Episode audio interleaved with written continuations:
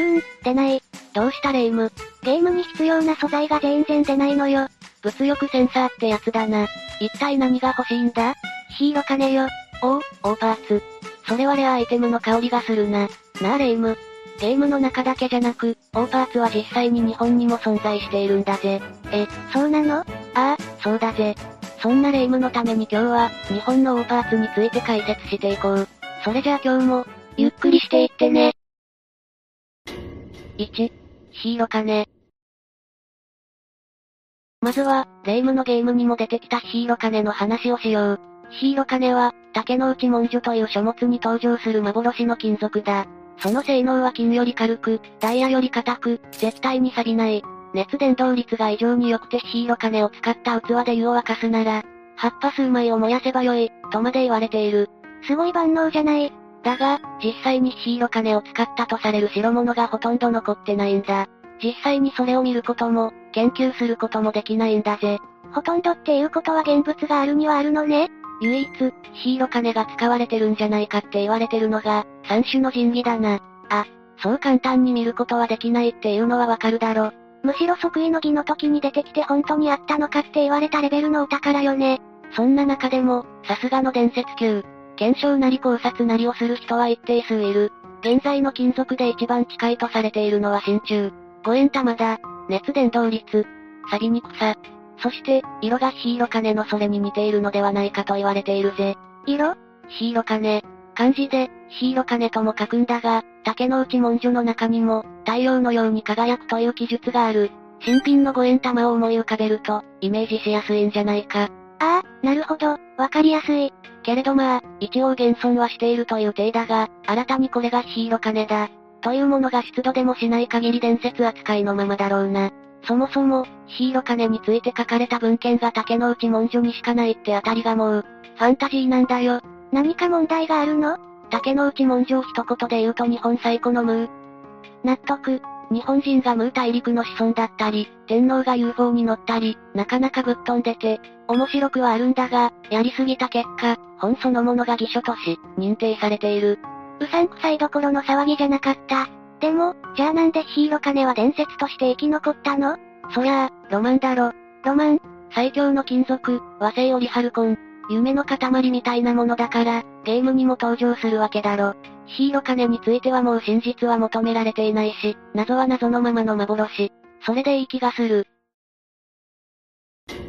2、トウト三つ股の図。これはテレビでも話題になったから、知っている人もいるんじゃないだろうか。江戸時代の天才浮世絵画家、歌川国義が描いた、トウト三つ股の図だ。描かれている風景としては川のほとりの、ありふれた日常。場所は隅田川、亡き川、箱崎川の合流地点。そこはかつて、三股と呼ばれていた。ふ、船焼いてない？落ち着け、それはただのメンテナンスだ。船の底を焦がすことで、腐りにくくなるらしい。見てほしいところはそこじゃなくてだな。後ろ。何か立ってないか？えー、と、うん。確かに、背の高い塔が、え、でっか。それがこの絵がミステリーとして扱われるゆえんだ。当時は江戸城より背の高い建築物は許されていなかった。そしてその場所にそんな建物があったという記録もないし、他の画家が描いた絵にも似た建物は存在しないらしい。ちょっとゾクッとした。これは、本物のミステリーでは。って、思うだろ？うん。その塔が注目を集めたのは2011年、翌2012年に東京スカイツリーの開業を控えていた時だ。まさか、これが、東京スカイツリーだ、みたいな。正解。え？いや、そんな、それはさすがに。あれ、でも確かに、隣の塔と比べても随分背が高いし、形も、タワー的に見えなくはないわね。素直だな。このスカイツリーの隣の塔は？これは日の宮倉。日の本要人の見張り台だな。こっちもかなり高く見えるけどそれは誇張表現ってやつだ。実際の日の宮倉は、だいたい9メートルくらいの高さしかない。つまり、その倍くらいの高さの隣の塔はだいたい15メートルくらいだったんじゃないかなっていう。めっちゃ普通。この話については、実はもういろんな人が検証していて、正体は井戸堀櫓だろう。という話でほぼ決着がついている。井戸堀櫓？そのまま、井戸を掘るための櫓だ。櫓のあったあたりは埋め立て地で、浅い井戸だと水に海水が混じってしまう。だからより深い井戸を掘るために、高い櫓が必要だったのではないか。という話だ。一時的な仮設の建物だから、そりゃ記録にも絵にも残らないよな。ミステリーどころか、めちゃくちゃ現実的じゃない。まあ、ちょっとした話題作りだったんだろ。これは余談だが、歌川国吉の絵については、もう一つ不思議な噂がある。問題の絵は、とうとう馬やがしの図という作品なんだが、この中の人物の傘に、国吉が亡くなる年が西暦で書かれていると話題になったんだ。そこに書かれている数字は、1861。絵としては、ただの貸し傘の番号なんだがな。でも絵はなくなる前に書かれているわけでしょ？さすがにこれは、偶然、よね？さあ、どうだかな？え、そういうスタンス？国吉は天才だから、未来を見通す力を持っていたなんていう人もいるんだ。もちろんそれは希望混じりの、ただの噂だけど、そんなのありえないだろってことを、あいつならやりかねないって言われちゃうの。普通にすごくないか？それは確かに。一応、終わった話ではあるけれど、歌川国吉が本当に未来を見ることができたのなら、スカイツリーが立つ未来も、見たのかもしれない。本当のことは、国吉だけが知っている、だな。3、マガタマ。レイムはマガタマを知っているか？マガタマ？マガタマってあの、ちょっとくるんってした形の石？うん、多分合ってる。マガタマとは、古代日本の装飾品の一つだ。魔除けや祭祀に使われていたっていう説もあるけれど、この辺りはまだ真偽不明。シンプルに、今で言う、アクセサリー的な存在だったと考えて構わないだろう。マガタマは多くの遺跡や古墳から出土していて、博物館に行けば大体お目にかかることができる。では、ここで問題です。勾玉の穴は、どうやって開けていたのでしょうか？え、あ、穴？そりゃあ、ドリル、輪内から霧みたいな細長い金属で、ゴリゴリゴリってやるんじゃないの？半分正解。鉄の道具を使用するようになってからは、水上の鉄器を使って、少しずつ削って開けていたらしい。それでは、その前はどうだろう？鉄がまだなかった時代な。え、えー、っと、うーん、高3。正解は、竹。竹ひごの先に、高度の高い石の粉末をつけて削っていた。というのが有力な説だそうだ。えー、そんなことできるの？できるぜ。1ミリ開けるのに1時間程度かかるらしいけど、ひえー。で、本題はここから、マガタマには様々な素材が使われている。土、骨、金属、ガラス、そして翡翠やメノウ、水晶といった石だ。そしてその中で翡翠のマガタマだけが、オーパーツと呼ばれている。どうして翡翠だけ？翡翠が、めっちゃくちゃ硬いからだ。石の強さを決めるのは、高度と人生。高度とは、表面の傷つきにくさ、摩耗に対する強さのことを言い、人生は、割れや欠けに対する耐性のことを言う。翡翠はそのどちらの値も高い。高度だけ見ても、10段階中7だ。これは鋼鉄にだって傷をつけられる値で、ダイヤモンドカッターを使っても、加工が難しいとされている。それほどまでに硬い石に、どうやって小さな穴を開けたのか。これが全くもってわからないんだよ。す、すごい。まさに本物のオーパーツじゃない。マガタマの穴はどうやって開けるかなんて、考えたこともなかったわ。そうだよな。言われてみたら、確かにって思うけど、しかもまさかそれが未解明案件だなんて、予想外もいいところだわ。これだけ科学が進歩しても、こんな小さなことがわからないなんて。4. 石舞台古墳。次も、そんな古代文明の話。石舞台古墳は、奈良県飛鳥村に現存する日本最大級の宝墳だ。宝墳？ざっくり言うと、四角っぽい形の古墳だな。この古墳の特徴は、古墳を形作る盛り土が全く残ってなくて、石質が剥き出しになっているところ、天井となっている石の上面が平らで、舞台のように見えることから、石舞台古墳と呼ばれているそうだ。1952年に、国の特別史跡にも指定されている。古墳っていうことは、誰かのお墓なのよね？ああ。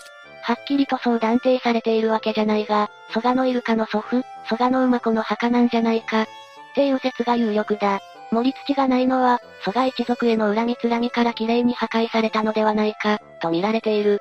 ひえ石質が壊されずそのまま残っているのはまあ、見ればわかると思うんだけど。石ね。壊せるものなら壊してみろっていう気概すら感じるわ。無理だよな、これ。何せ使われている石は、大小合わせて300個。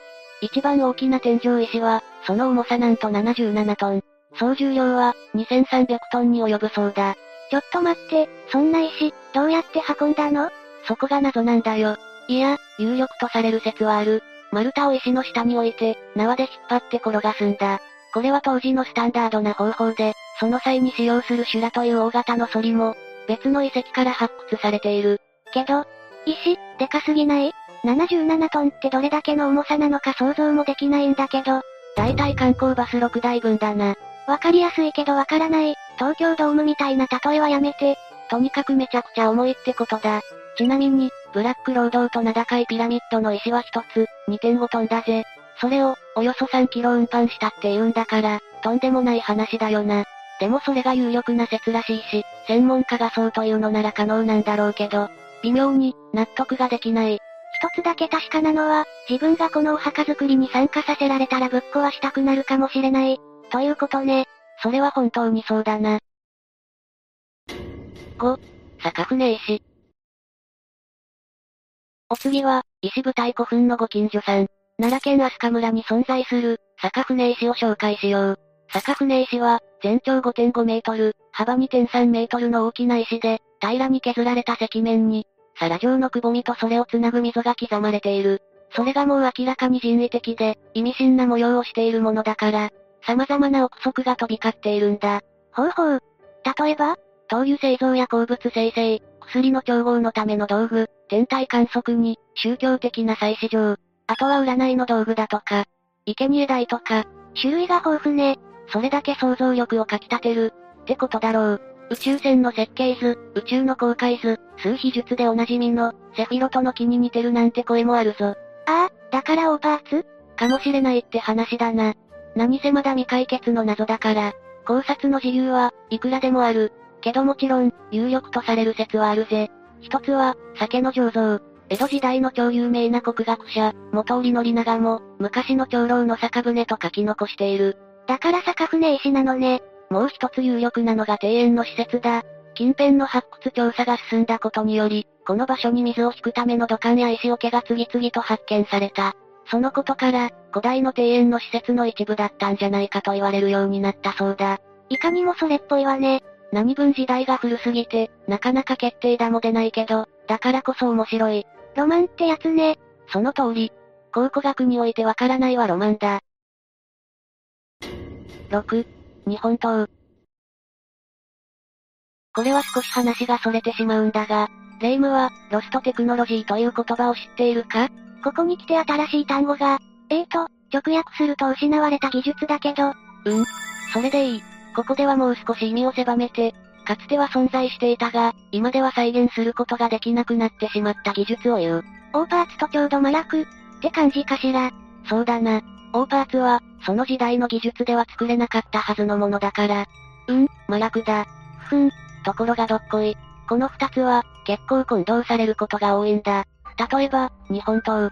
これは立派にロストテクノロジーと呼べる代物なんだけど、なぜかオーパーツに分類されることが多い。え、日本刀？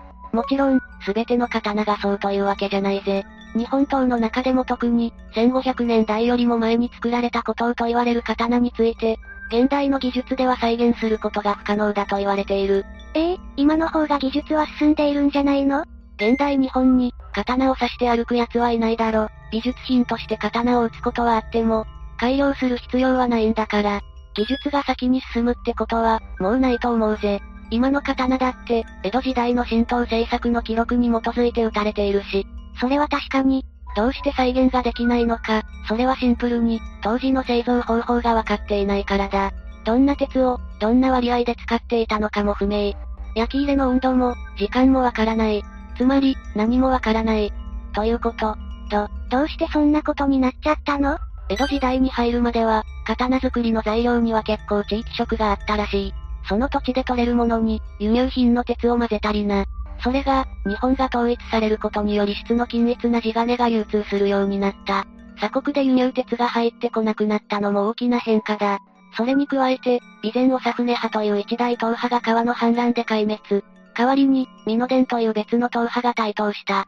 そのあたりのごたごたで、うまく技術の継承ができなかったのが、主な理由とされている。再現しようという試み自体は、江戸時代からずっと続いているそうだけれど、わからない尽くしじゃ、どうしようもないよな。なんだかちょっと、寂しいわね。新しいものが生まれ、時代にふさわしいものとして育つ。これは悪いことじゃない。でも同時に、時代の波に押し流されるように、何もかもがわからなくなってしまった。そんな文化や文明も、きっとたくさんあるんだろうな。今オーパーツって言われてるものに使われている謎の技術も、ただ受け継がれなかったっていうだけで、当時は当たり前に使われていたものだったのかもしれないし。つまり、ロストテクノロジー。だから混同するのでは？あ。今日の話も楽しかったわ。ロマン。いい言葉、いい響き。楽しんでいただけたなら何よりだ。これをきっかけに、もっと日本のロマンに目を向けてみてほしい。きっと面白いぞ。それじゃあ、今日はここまで。ゆっくりレ夢ムです。ゆっくりマリサだぜ。缶詰、毛布、飲み物。どうしたレ夢？ム、避難グッズの点検でもしてるのか？ビール、ポテトチップス。明日から久々の連休だから布団から一歩も出ずに過ごす準備をしてるのよ。恐ろしく不毛な休日になりそうだぜ。せっかくだからどこかに出かけたらどうだ？リア充がひどい目に遭う動画を探す旅に出るわ。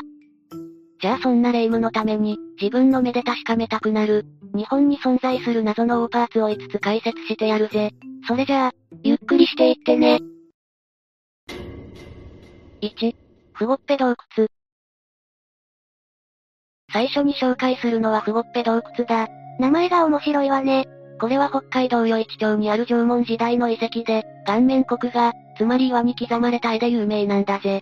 またその他に縄文式土器、石器、骨格器なども見つかっている。北海道の遺跡ってなんかあまり馴染みがないわね。絵が刻まれてるって言うけど一体何が書かれてるの？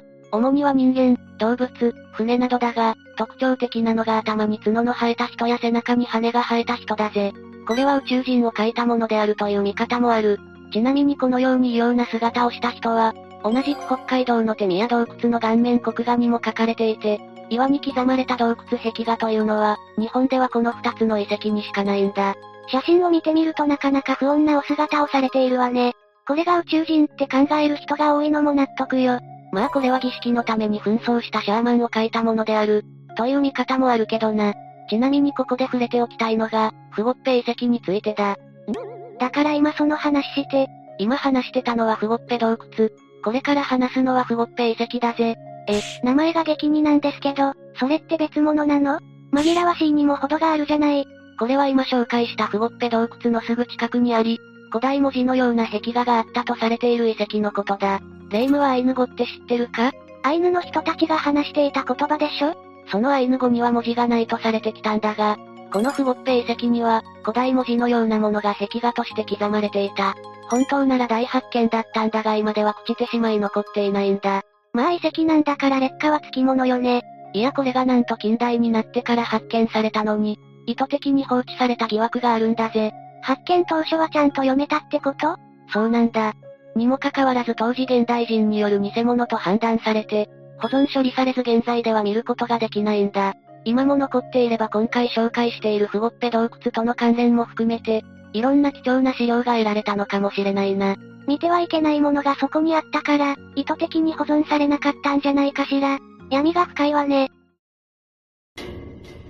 2、沖縄のロゼッタストーン。では続いて南国の遺物を紹介するぜ。バカンス、沖縄のロゼッタストーンだ。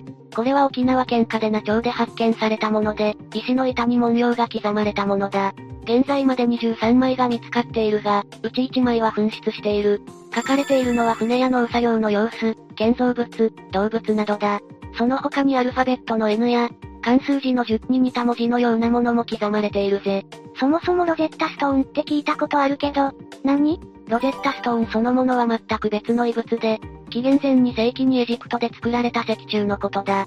当時、未解読だった古代エジプトの文字、ヒエログリフの解読に、大きく役立ったことで有名だぜ。なるほど。で、この沖縄のロゼッタストーンの方は解読されてるの？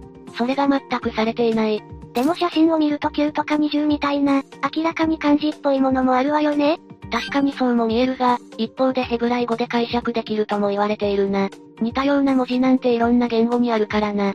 しかも内容がわからないだけじゃなくて、これにはもっと大きな謎があるんだぜ。ビクビク。実は沖縄のロゼッタストーンは13枚だけではなく100枚以上発見されている。じゃあ残りの87枚はどこに？それがな、米軍によって持ち去られたという説があるんだ。え、なんかそれってやばくない？そもそも100枚以上の石板のうち、大部分の発見場所が普天間、嘉手納などの、米軍基地の敷地内であるとも言われる。それも持ち去る口実なのかもしれないけどな。ひょっとしてそこに日本人に渡してはならない、あるいは、公開してはならない重要な秘密が刻まれていたのかもしれないぜ。ガクブル。そもそもこの沖縄のロゼッタストーンはいつ、どのような人々によって作られたのかもわかっていない。ムー大陸と関係があるとする主張もあるぜ。また突飛な話ね。嫌いじゃないけど。沖縄周辺には、与那国海底遺跡やケラマ諸島のストーンサークルなど、正体不明の遺跡が結構ある。これらや沖縄のロゼッタストーンが海に沈んだ超古代文明の遺物であると、一部の人々が主張しているぜ。うーむ、嘘だとも本当だとも言いようのない話ね。もうちょっと具体的な説もあるぜ。この沖縄のロゼッタストーンとホピ族との関係についての説だ。ホッピー？ホピ族はネイティブアメリカンの一部族なんだが、彼らの伝承にこのようなものがある。いつか日の昇る国から、もう一つのペアになった石板を持った白い人が来る。それが自分たちの兄にあたる。つまり、彼らにも似たような石板が伝わっていて。沖縄のロゼッタストーンはそれとセットだってこと？この説に従えばな。そして、実はこのホピ族の酋長が沖縄にやってきたことがある。彼は沖縄のロゼッタストーンを見て、これこそが伝説のもう一つの石板であり、沖縄の人々こそが自分たちの兄だと考えたとのことなんだ。そもそもこのホピ族は日本にちょっとした因縁があった。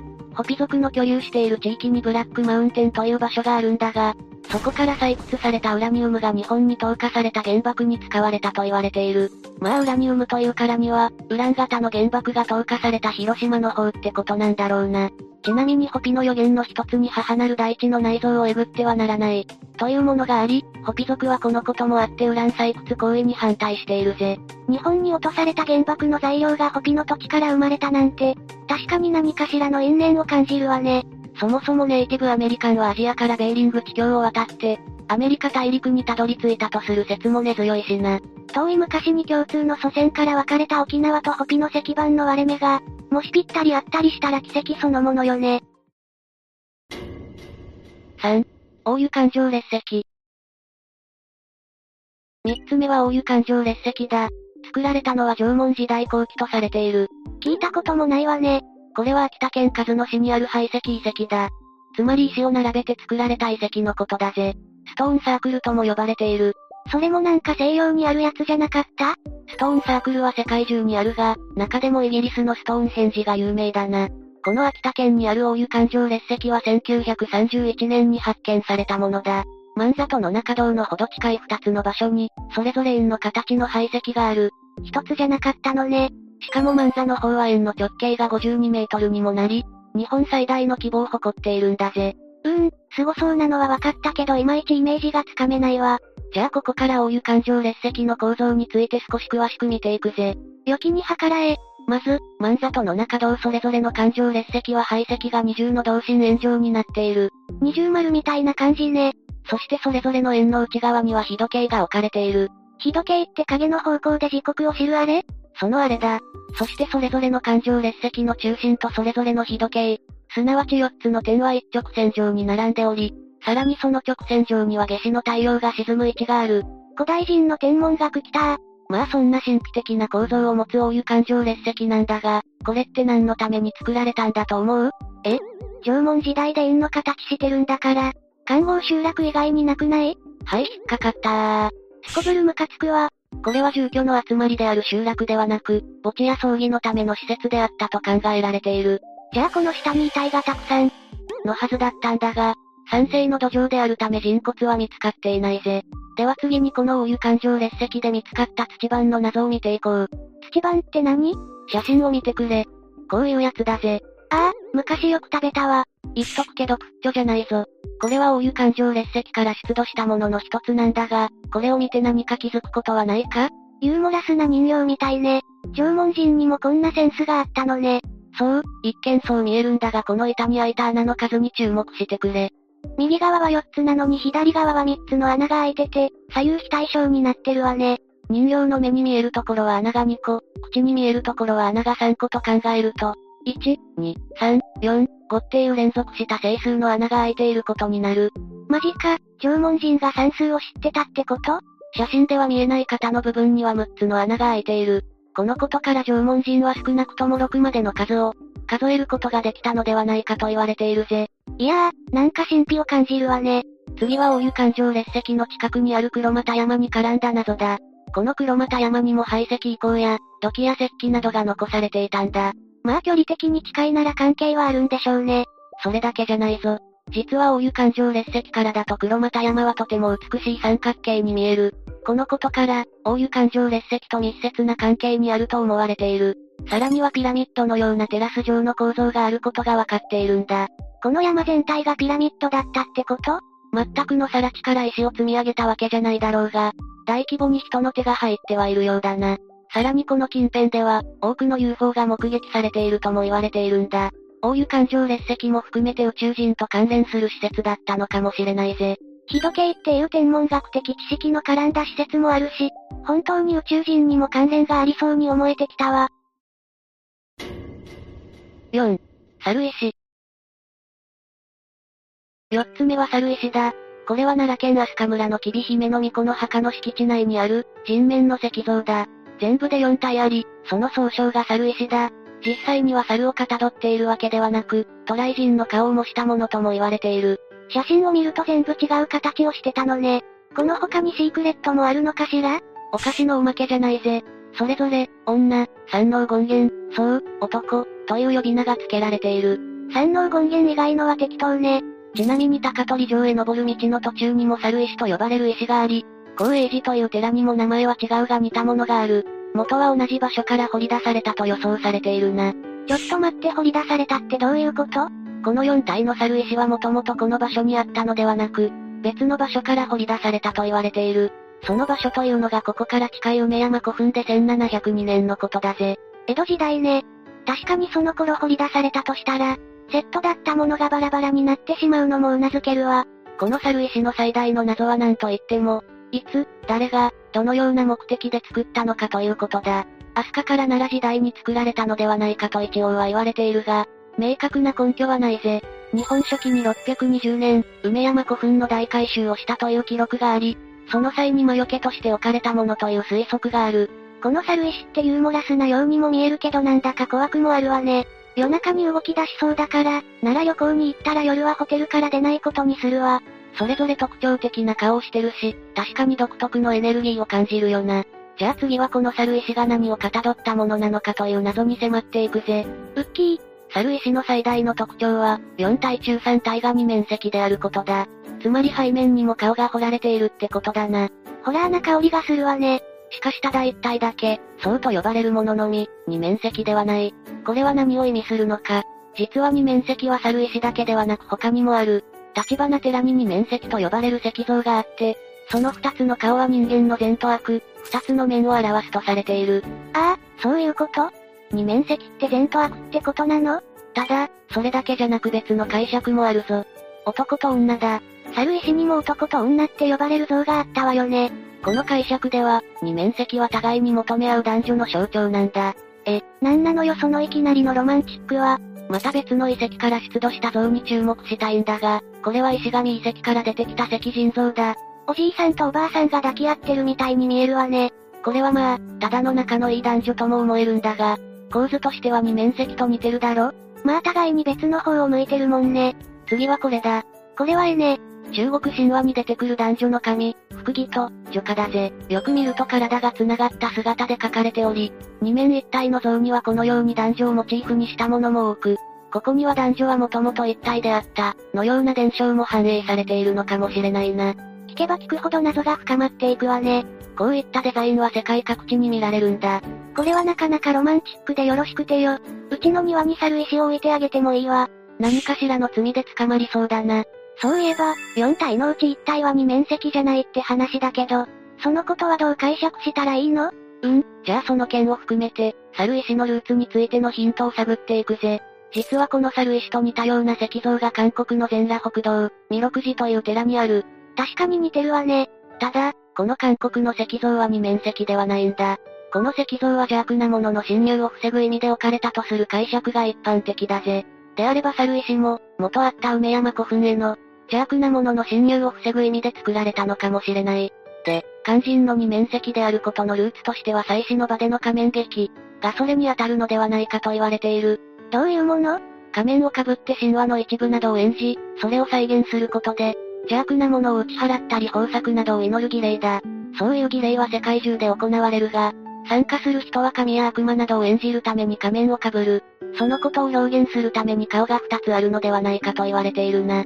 猿石の一つ、そうのみが二面ではないのは、悪いものを払う役であるために、鬼の仮面をかぶっていないのではないかという想定がされているぜ。仮面は邪悪な性格を表現するためのものだから、というのがその理由だ。なるほど、仮面をルーツにしていたから顔が二つあるってことなのね。高取城と立花寺と光栄寺のやつも含め、7体全部集めたらピカって光って、自分たちの秘密を話してくれたりしないかしら ?5、マスダイは船。最後の一つはマスダイは船だ。船？船とは言うが、要するに船のようにも見える石造物だ。これは奈良県橿原市にあるもので、およそ東西11メートル、南北8メートル、高さ4.7メートルと、なかなかの大きさを誇る。上部から側面にかけて幅1.6メートルの溝が掘られているのが特徴だな。かなりのデカさね。実は日本最大級の石造物なんだ。この石造物は作られた当初からここにあったと考えられている。江戸時代にはここにあることが人々に知られており、観光地として有名になっていたんだぜ。でもさ、これって結局何なの？例によってそれこそがこのマスダイは船の謎なんだ。哲学者の梅原武史はこう言っている。アスカで一番機械なのはマスダイは船である。石舞台古墳とかさっきの猿石とかよりも確かに形からして何に使われるのか意味不明ね。じゃあこのマスダイは船の謎に迫っていこう。このマスダイは船の正体としてよく言われているのが、弘法大師の記念碑を載せるための台だったという説だ。弘法大師って筆に対しても謝るほど謙虚だった人でしょ？なんか間違ってるぜ。弘法大師は真言宗の開祖で、平安時代にこの近くに、増田池というため池を作るための工事にその弟子が関与したと言われている。その記念碑の碑文を弘法大師が書き、それを載せた台がこの増田岩船だという説だ。しかしその後高取城の石垣を作るために記念碑そのものは壊され、台座だけが残って現在の姿になったと言われているな。この他に天体観測用の観測台という説もある。午前2時、踏切に望遠鏡を担いでいくわ。もちろん昔のことだから先生術に利用された。天武天皇が飛鳥に天文台を作ったことがわかっているが、その後がこの増台は船であるという説だな。これがどうして天文台なの？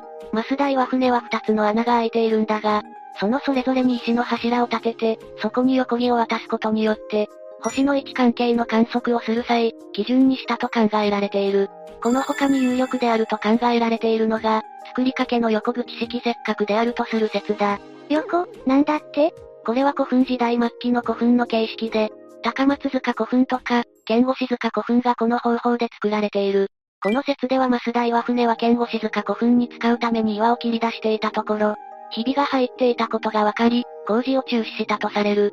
実際二つある穴のうち、西側の穴には水が溜まることがないため、ひびが入っているんだ。なんかその説が一番しっくりきそうね。ただこの説にも欠点があってだな。このマス台は船にひびが入らず完成したとして、ここから古墳を建てる場所まで持っていく必要がある。しかし斜面に作られており、ここから動かすのはかなり無理があるという話なんだ。有力に思える説でも、これで決定というわけではないのね。あと結構俗説っぽいのだと、展示機の発生装置だとか、巨石文明の遺物だとかいうものもあるが、作家の松本清張が唱えたのがこれはゾロアスター教の廃課題であるという説だ。ゾロアスター教って？ゾロアスター教は古代ペルシャで信仰されていた宗教で、善の神と悪の神の二元論を教義に用いているのが特徴だ。そしてこの宗教は善の象徴として火を神聖視する。火を灯して崇めるための大を廃課題というようだな。いやいやいや、アスカにそんなものあるわけが。いや、ただ日本にはシルクロードを通して西アジアの文物も入ってきていたし、日本に伝わっていないとも言い切れないんだぜ。現にインドで生まれた仏教だって、聖徳太子の時代以前に伝わっていたわけだからな。ただ、船っていうくらいなんだから、実はアスカがピンチになったら、動き出して敵をやっつけたりしないのかしら？小学生レベルの妄想だぜ。というわけで今日は、日本に存在する謎のオーパーツを紹介したぜ。じゃあ早速布団の中でネットサーフィンして、これらの正体を自分なりに調べてみるわね。結局不毛な休日を過ごすことになりそうだな。ってことで今日の動画はここまで。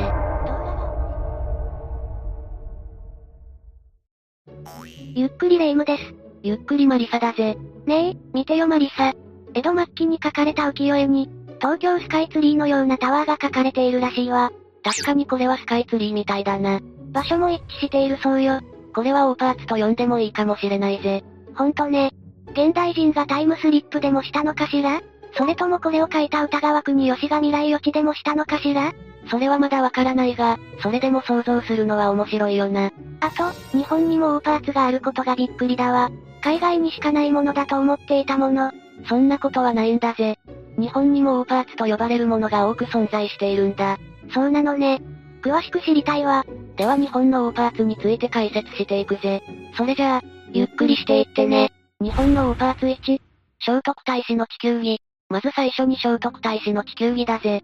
ちょっと待ってほしいわ。マリサ、この時代の日本って海外の地形は愚か日本の地形だって正確にわからない頃よねそれなのに聖徳太子は地球儀なんか持っていたの？それがオーパーツと呼ばれる言われだぜ。この聖徳太子の地球儀の表面には南北アメリカ大陸いわゆるアメリカや南米がある大陸、ユーラシア大陸つまりは、我々が今暮らしているアジアと、ヨーロッパがある大陸などが浮き彫り細工のように書かれているんだぜ。ふむふむ。それだけじゃなく、他にも1800年代に発見された南極大陸だと思われる大陸や、ムー大陸に相当する部分にも大陸が書かれているんだ。1800年代に発見されたはずの南極大陸まで網羅されている地球儀なのね。いよいよ何かオカルトチックなものを感じるわね。そういえばムー大陸って何かしら？名前は聞いたことあるけれどよく知らないのよね。月刊誌のオカルト雑誌の方ならよく読んでいるのだけれど。月刊ムーを読んでいてムー大陸を知らないのはレイムくらいなものだな。ムー大陸とはかつて太平洋の南中央部に存在したが、天変地異により海に沈んでしまったとされる、伝説上の大陸なんだぜ。しかし、現代では複数の海底調査によってその存在は否定されているぜ。そんなところがあるのね。でも伝説上なんだから、地球儀に書かれたものがムー大陸だとなる根拠はないわよね。それがそうでもないんだぜ。ムー大陸は太平洋上に存在してたとされているから、今は大陸のない太平洋上にある大陸はムー大陸だということがわかるぜ。ムー大陸って太平洋上にあるのね。脱線してしまうけど少し詳しく聞きたいわ。わかったぜ。ムー大陸はジェームズ・チャーチワードによると約1万2000年前まで、太平洋上に存在していたとされる大陸で東西 7000km、南北 5000km にもなるとされているぜ。人類で類を見ないほど映画を極めた文明を誇ったとされるんだぜ。そんな偉大な文明が今は存在しない大陸にあるなんてなんだかロマンを感じるわね。そんなムー大陸だが、約1万2000年前に巨大地震などの天変地異が起こってしまい、一夜にしてムー大陸は水没してしまったんだぜ。そんな儚い大陸があったのね。どれも一つ一つが魅力的でオカルト好きが好きな設定ね。聞いているだけでワクワクしてきたわ。話を戻すが、そのムー大陸が聖徳太子の持っていたとされる地球儀に書かれているんだ。この地球儀は聖徳太子によって西暦606年に建立されたと伝わるイカルガ寺には、聖徳太子のゆかりの宝物とされるこの地球儀が所蔵されているんだぜ。また、江戸時代の目録に地中石と書かれていて、少なくとも江戸時代にはあったことが示されているんだぜ。これは様々な妄想がはかどるわね。日本のオーパーツに、うつろ船。次に紹介するのはうつろ船。日本各地の民族伝承に登場する架空の船のことだぜ。架空の船ってどういうことかしら？様々な地域で色々な伝承が残っているが有名なものは日立国のものだぜ。これはどういうものなのかしら？これは今日は3年つまりは西暦1803年に日立国鹿島郡にある旗本の地用地の浜に、うつろ船が現れた、というものだぜ。ある旗本というのは小笠原越中の神、小笠原泉の神などとされている。他にはうつろ船は鉄でできていて、窓があり丸っこい形をしているとされているんだぜ。また、窓にはガラスが貼られているとも言われている。それって UFO みたいな感じね。他にはどんな特徴があるのかしら？特徴としては、他にもうつろ船には文字のようなものが書かれているというものや、中には異国の女性が乗っており、箱を持っているというものがあるぜ。それと、マリサが言っていた UFO の線で調査もされているんだ。え？そうなのマリサ。どういうことか聞かせてほしいわ。これは現在、アメリカ国防総省は地球上における UFO や UAP 現象の科学的調査に乗り出しているんだぜ。ちなみに UAP とは未確認航空現象のことだぜ。意味としては未確認飛行物体である UFO と変わらないのだが、最近の報告書なんかでは、UFO の代わりに UAP が用いられていることがあるぜ。ちょっとややこしいよな。でも日本の昔からの言い伝えと、アメリカの UFO とは何のつながりがあるのかしら？それは一部の古代宇宙飛行士論者がこのうつろ船を、地球外や未知の文明由来の産物として取り上げており、うつろ船の漂着を江戸時代の UFO 飛来事件、日本のロズウェル事件と主張する者もいるんだぜ。このロズウェル事件って何かしら？オカルト好きなら事件の名前は知らなくても、概要くらいは知っている人も少なくないほどの有名な事件だぜ。これは1947年7月にアメリカ合衆国のニューメキシコ州ロズウェル付近で墜落した UFO が、アメリカ軍によって回収されたとして有名になった事件だぜ。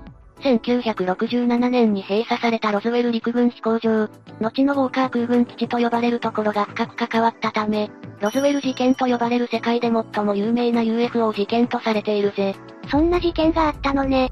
しかもアメリカ軍が回収なんてよっぽどのことね。そのウォーカー空軍基地って UFO が落ちた年に閉鎖されているのね。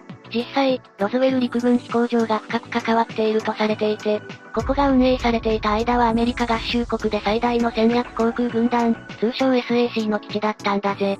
それが UFO が落ちてきた年に閉鎖されるのは偶然だとしても、何らかの意図を感じてしまうよな。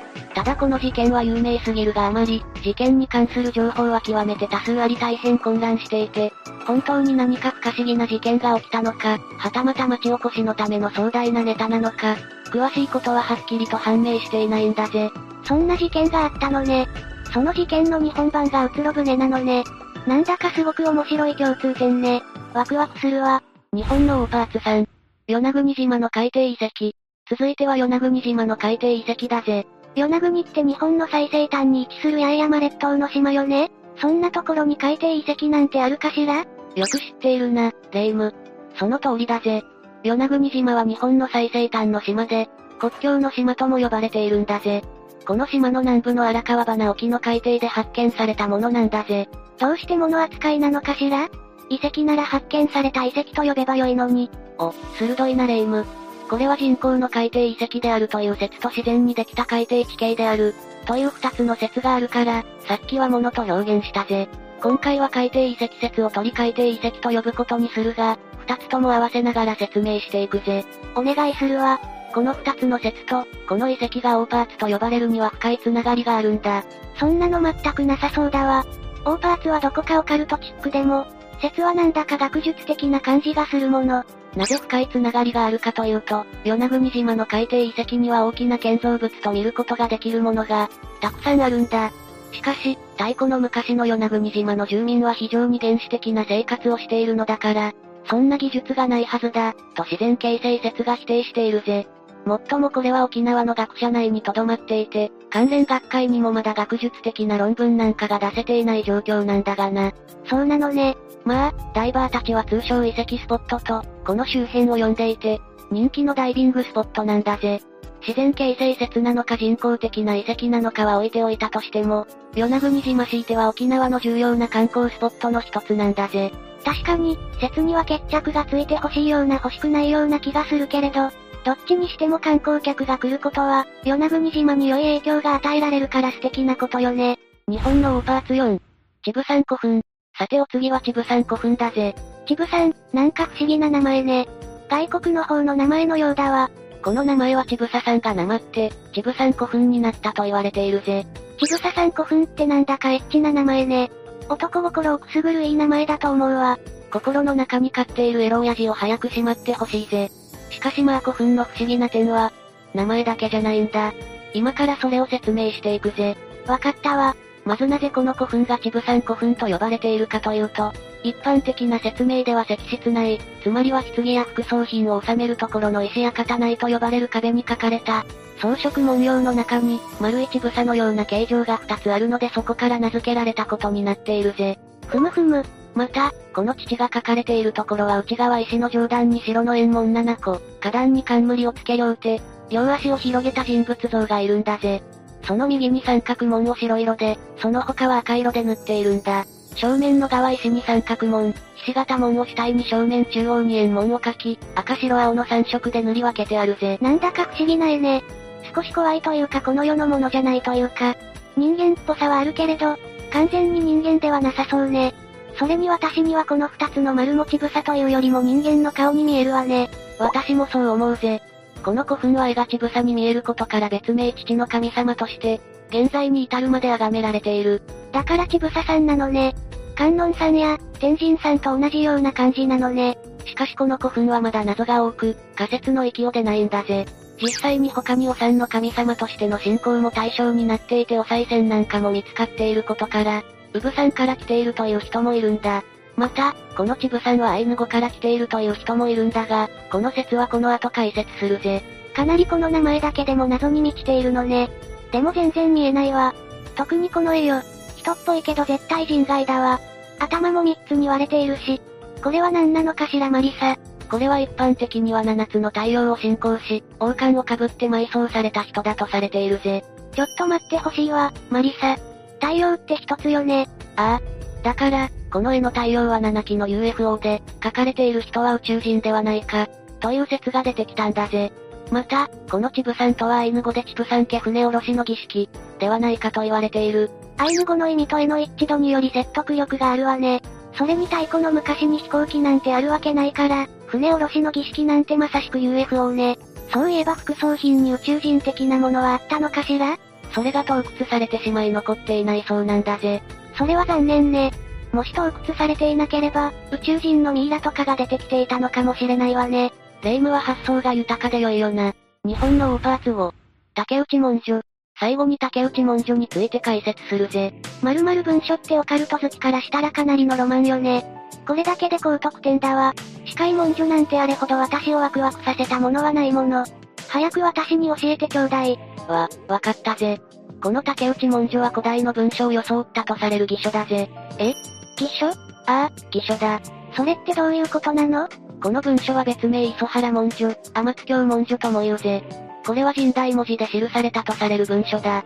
それと、武烈天皇の直令により竹内の宿根の孫のヘグリのまとりが漢字とカタカナ混じり文に訳した、とする写本文と文字に刻まれた石、鉄剣などのものを全て含めて竹内文書と呼び、天津京の聖典とされているぜ。待って、知らないことが多すぎるわ。そもそも神代文字って何なの？それに天津京って何なのかしら？ではまずその二つについて説明するぜ。まずは神代文字からだ。簡単にわかりやすく頼むわね。任せてくれ。神代文字とは漢字が中国から伝わってくる前までの、古代日本の様々な文字や文字の形の総称だぜ。ただ、江戸時代から今に至るまでそれが本物かどうかが議論の対象になっている。なるほど。文字がなかった日本人なりに考えた文字のことね。でもその文字の真偽がはっきりしていないと。簡単に言えばそういうことで間違いないぜ。